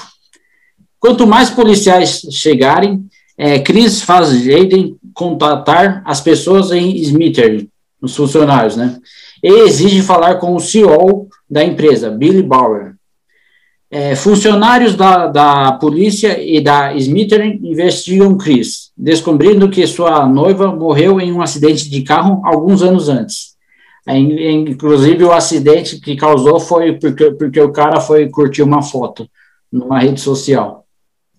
É, aí se distraiu e, deu o um acidente de, é, de carro. É, continuando aqui o resumo. Ao mentir para Jaden sobre a arma dele ser falsa, ah, sim, o Chris é, descobre que a polícia está a ouvi-lo no carro através de seu celular. É, inicialmente, o cara que sei que raptou o, o funcionário da, da empresa Mister, ele fala para o cara que é uma arma de mentira. Aí ele exige, aí o, o, o cara que sequestrou, que o taxista, ele falou assim, ele exige falar com o Billy Bauer nos próximos cinco minutos, ameaçando matar a Jaden de outra forma. Apesar de seus funcionários aconselhando contra isso, Billy aceita a chamada. Chris conta que sua noiva morreu em um acidente de carro quando ele estava dirigindo e olhou para o telefone. Embora o outro motorista, que também morreu, foi culpado por estar bêbado na época. Isso. É, daí aqui, pede ao Billy para contactar o CEO da persona e dar à mãe a senha da filha dela. Ele então tenta tirar a própria vida, mas já Jaden tenta agarrar a arma dele. Um atirador de elite atira enquanto o par luta sobre a arma. O, um episódio muito bom. O, eu queria saber o que, que tu achou desse episódio, Kleber. Então, é, eu adoro ver o, o Topher Grace nesse episódio, né? Eu adoro, é um ator que eu adoro muito, num papel que parece um pouco com o do CEO do Facebook. E o quanto que a gente passa mais tempo nas redes sociais e vai perdendo a nossa vida particular, né? A gente deixa, a gente deixa de viver a nossa vida privada e passa a viver uma vida só virtual. É, é bem por aí. Aí eu dizia, eu botei uma breve anotação aqui, é, por via das dúvidas, é, salve suas senhas em dois ou três lugares diferentes, entendeu? O, eu queria saber, Kleber, se você tem muita senha, se a sua senha é mais ou menos a mesma para vários dispositivos. Não, na verdade, essa é uma, essa é uma informação sigilosa. É, eu, eu vou dizer a minha aqui, eu, eu, como eu tenho mais ou menos uns cinco e-mails, para cada e-mail eu boto uma senha diferente, né? Só que se não bastasse o e-mail, ainda tem a senha do Spotify, ainda tem a senha, tem a senha do banco, que é a principal, né? Que tu não pode esquecer. Dependendo do banco, tem letra também, além de número, né? Enfim, é, mas eu sempre meio que deixo elas meio que guardadas as senhas, assim. E pra... eu, eu gosto muito do Google Senhas, viu? Que, que ele guarda todas as minhas senhas. No Google? Uhum. Eu não conhecia, depois eu vou pesquisar. Google, põe na barra de pesquisa Google Senhas. Uhum. O, o, ator que você falou que você gosta é o taxista, ah, não, é o ator que faz o, o dono do Smithers, como se fosse Isso. o dono do Facebook, né? É, o... Que o cara tá isolado é. no, tá num retiro espiritual de 10 dias, aí os caras querem contactar ele, né? E aí o cara tá meditando, mas aí ele acaba falando com, com o cara no final, e, e o cara que sequestrou acaba morrendo, né, Kleber? Ele já estava morto desde que começou a usar o aplicativo, eu acho, né? Sim. Porque é. a vida dele, a vida dele tava só. Ele até não era tão. Ele até era bem não tão ativo nos últimos anos, né? E aí depois consegue encontrar ele e também porque ele tinha perdido a mulher num acidente de, de carro. Vamos agora para o último episódio de que teve Black Mirror, último até agora, né? Que a gente acha que pretende, espera que tenha mais episódios futuramente. Né? Um episódio bem interessante também que contou com a participação da cantora Miley Cyrus. E esse episódio me surpreendeu, que eu não botava muita fé, é, mas mesmo sendo Black Mirror, mas eu achei, eu gostei bastante. Né? Vou ler um breve resumo desse episódio 22. É, Rachel, Jack e Ashley Tu.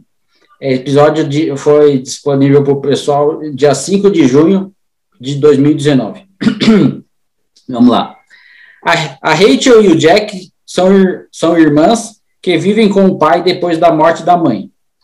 Para o seu aniversário, Rachel recebe uma boneca de inteligência artificial chamada Ashley 2, projetada após o, pop, após o popstar Ashley O. Ela dança, para, é, ela dança para uma canção de Ashley na competição de talentos da escola, mas a rotina termina mal.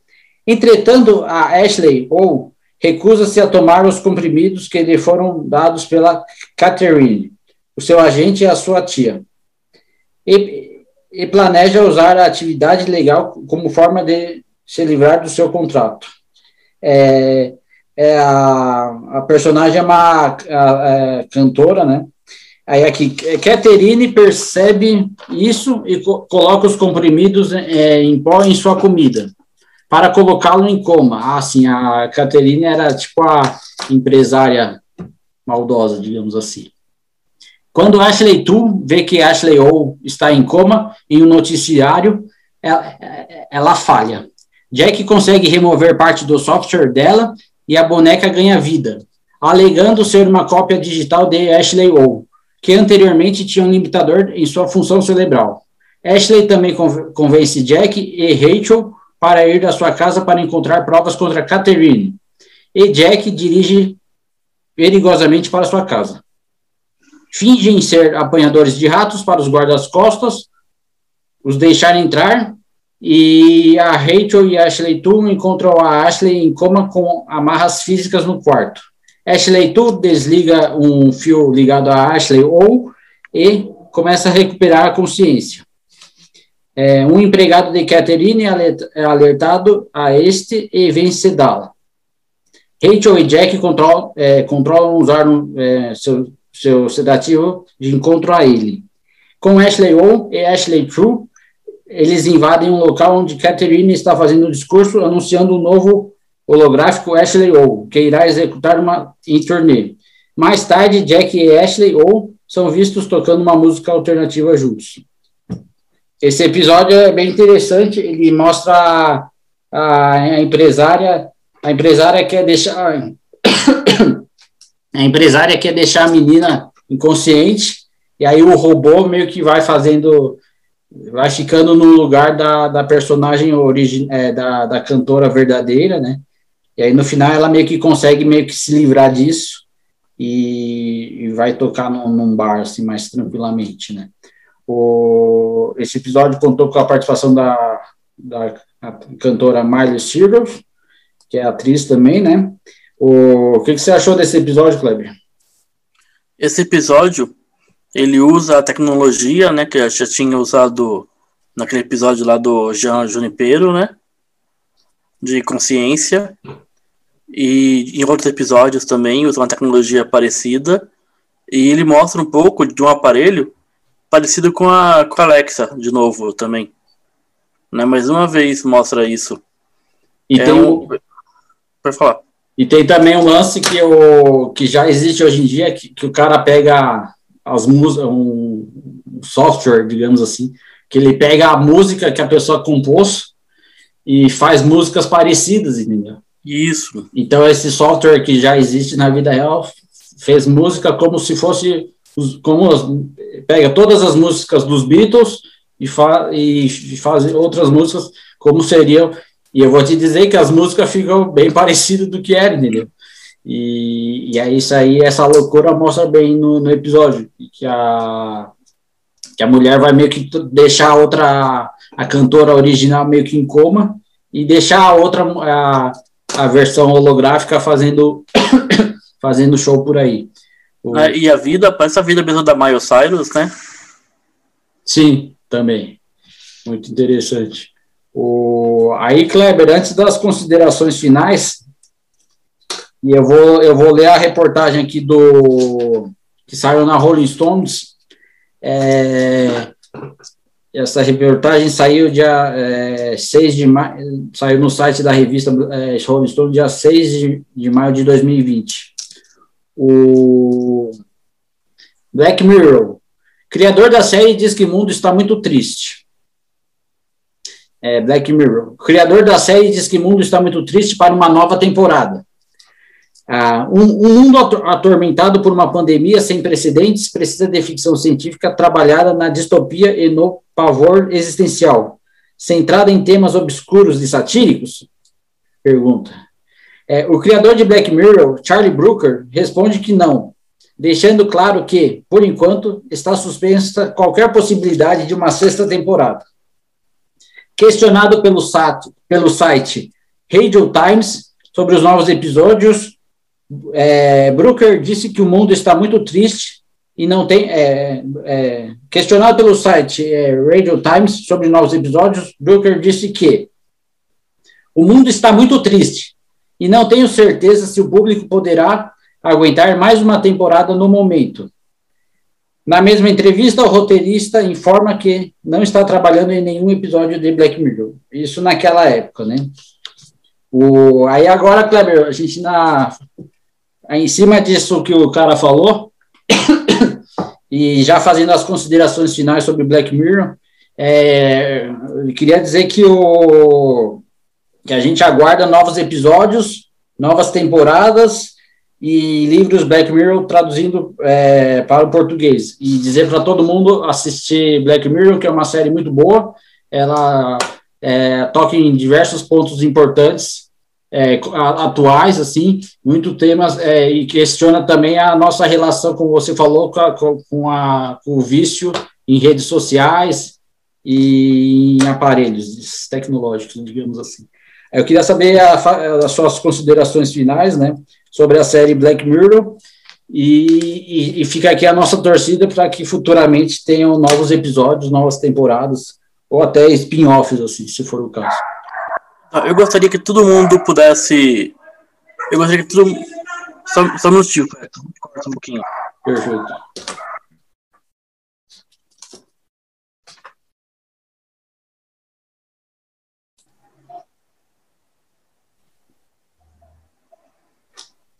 Voltamos. Beleza, Kleber?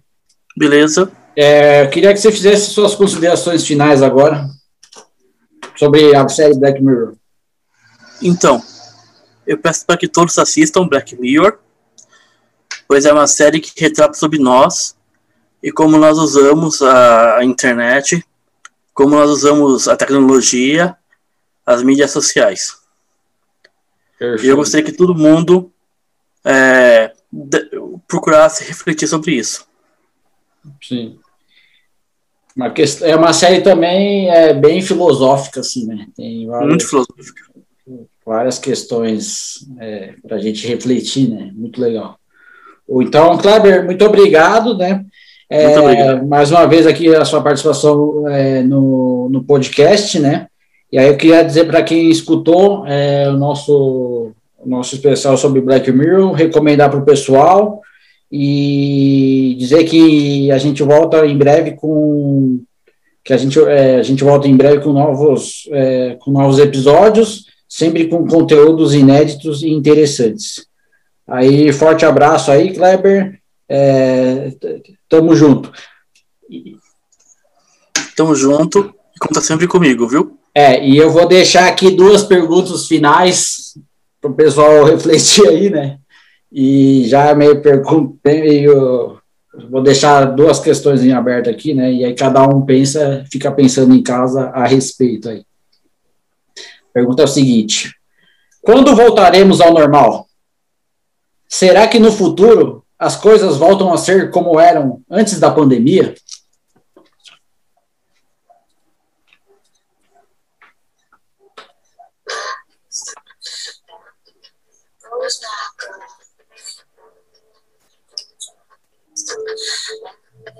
goes my dog.